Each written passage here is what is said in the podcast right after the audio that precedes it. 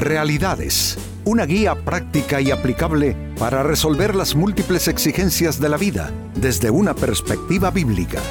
Con nosotros, René Peñalba.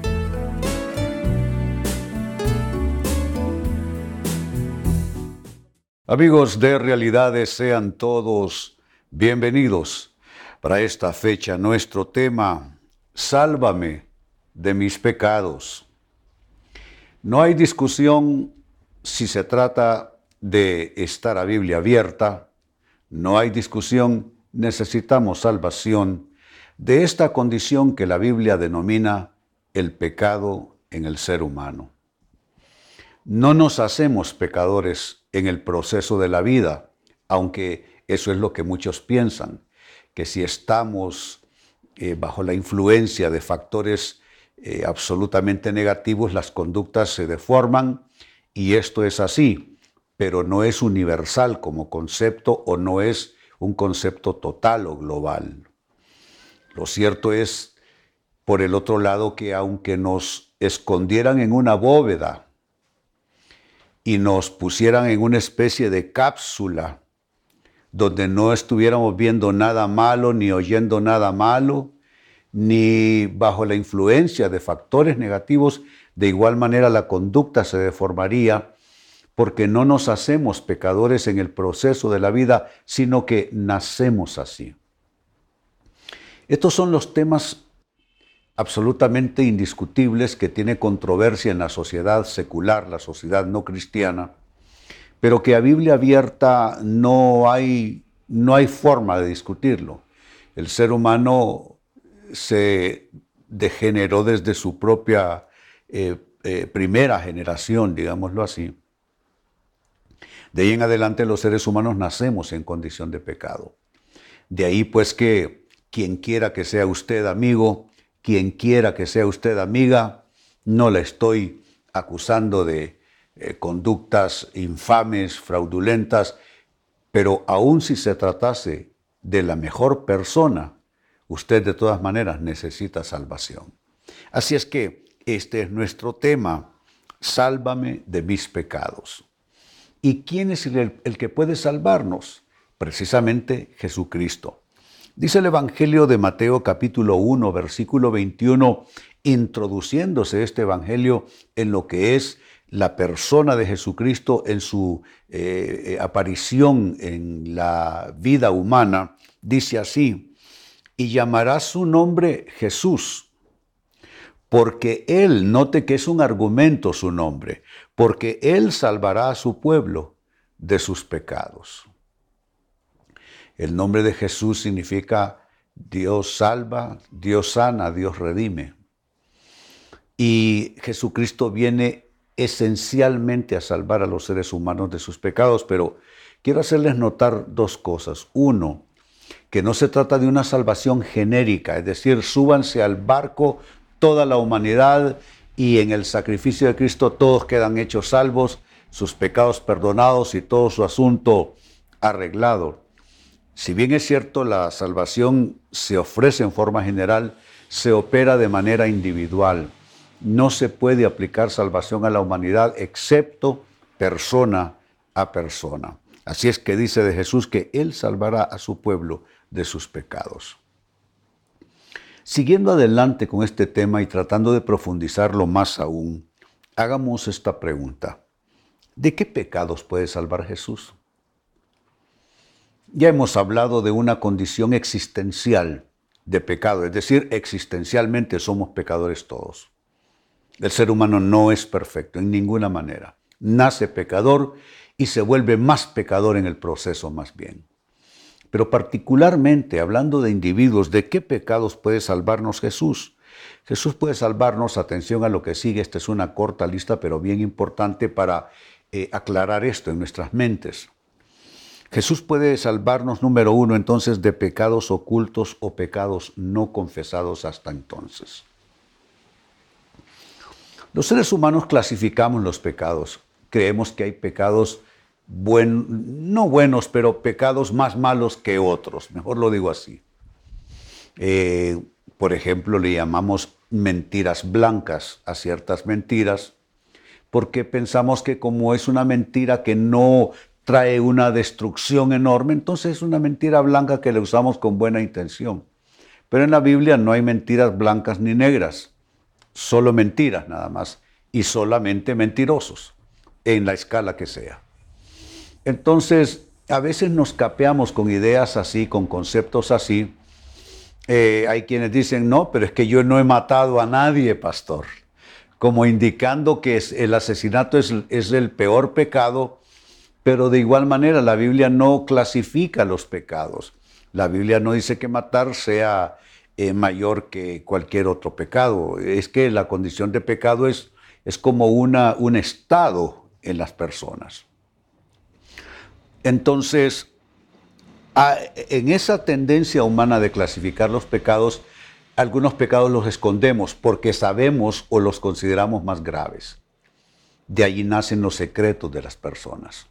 Todo ser humano esconde del conocimiento de quienes le rodean las cosas más malas que ha hecho, cosas que nadie sabe acerca de ellos y probablemente nadie sabrá.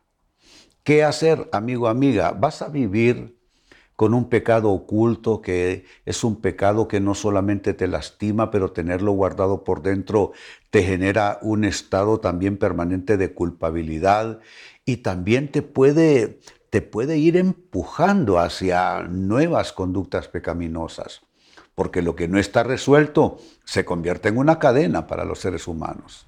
Entonces, Él puede salvarte de pecados ocultos, pecados que no le has confesado a nadie. La, invitación sería, ¿por qué no se los confiesas a Dios?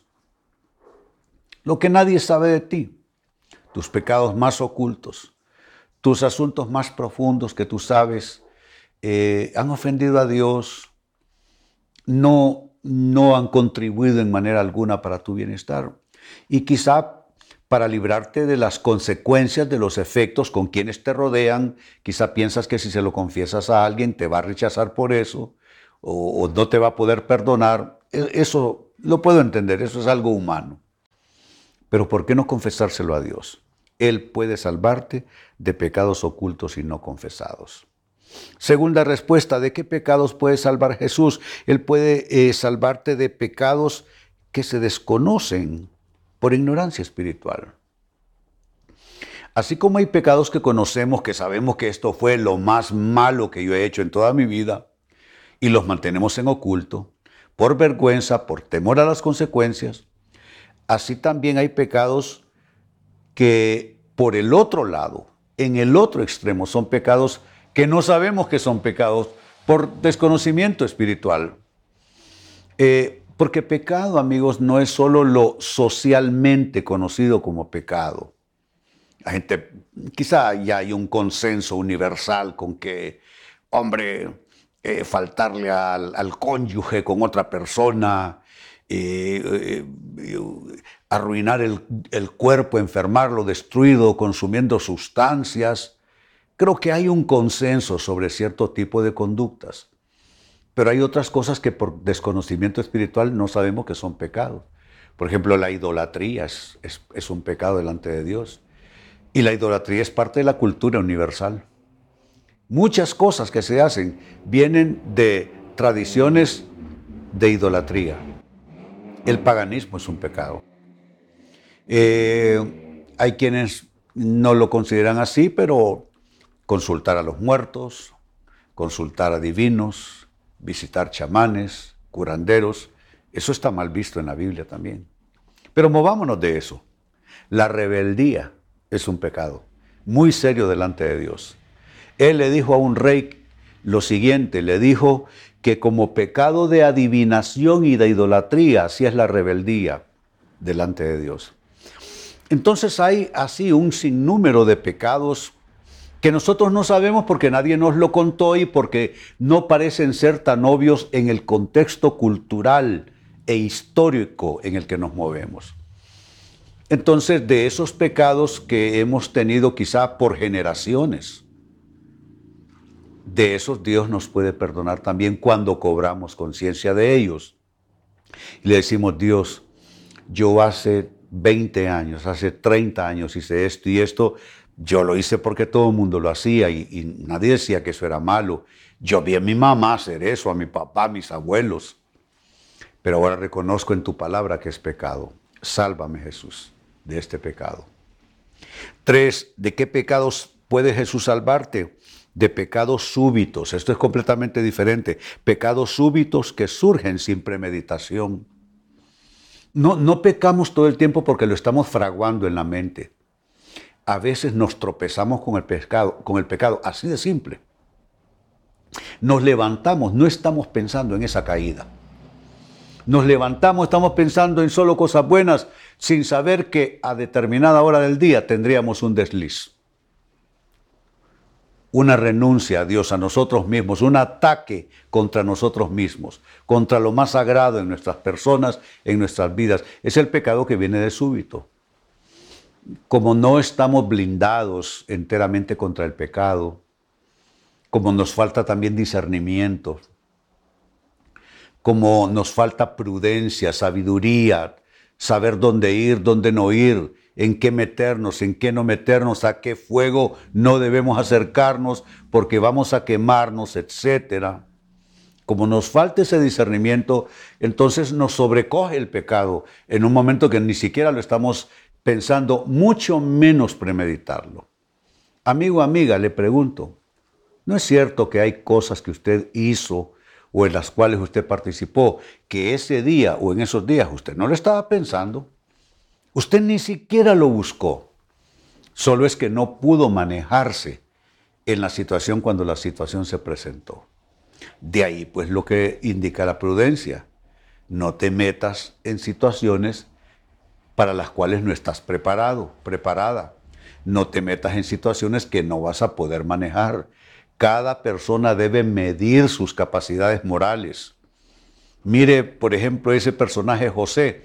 que hizo José? Aunque la mujer eh, eh, pensara cualquier cosa de, él en términos de, su poca hombría, José salió corriendo. La esposa de Potifar quiso atraparlo y él no, eh, dice, quizás si yo sigo platicando con esta mujer, a ver en qué termina esto. Entonces dijo, no y salió corriendo. Entonces uno debe tener esa prudencia de saber medir hasta dónde uno tiene fuerza de decir no. Y si tú no tienes la capacidad, amigo, amiga, mejor salir corriendo. Cuatro, con esto cierro, ¿de qué pecados puede salvar Jesús? De pecados producto de tentaciones. Las tentaciones las tenemos todos. Las tentaciones son humanas. Cobran forma según cada persona, según la personalidad, eh, eh, las debilidades, las fragilidades de cada persona, los gustos, los intereses, en todo eso interviene la tentación.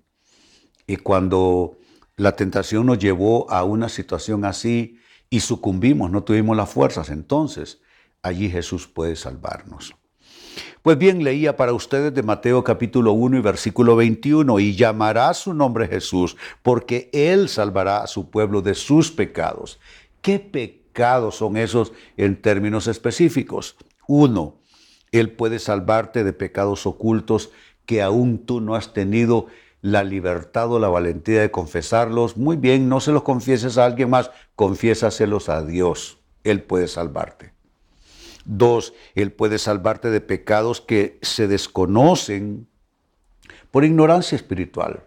Al abrir la Biblia te vas a dar cuenta que hay otras cosas que tú no pensabas que cuentan para Dios y que necesitas erradicar de tu vida a través del perdón recibido.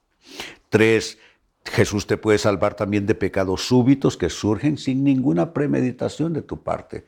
Son cosas que, piedras de tropiezo que te encuentras en el camino. Y cuatro, también puede salvarte de pecados producto de tentaciones a las que sin fuerzas ni capacidades tuviste que sucumbir. Amigos, con esto cierro el tema, de igual manera me despido. Y les recuerdo que nuestro enfoque de hoy ha sido titulado Sálvame de mis pecados. Hemos presentado Realidades con René Peñalba. Puede escuchar y descargar este u otro programa en rene-penalba.com.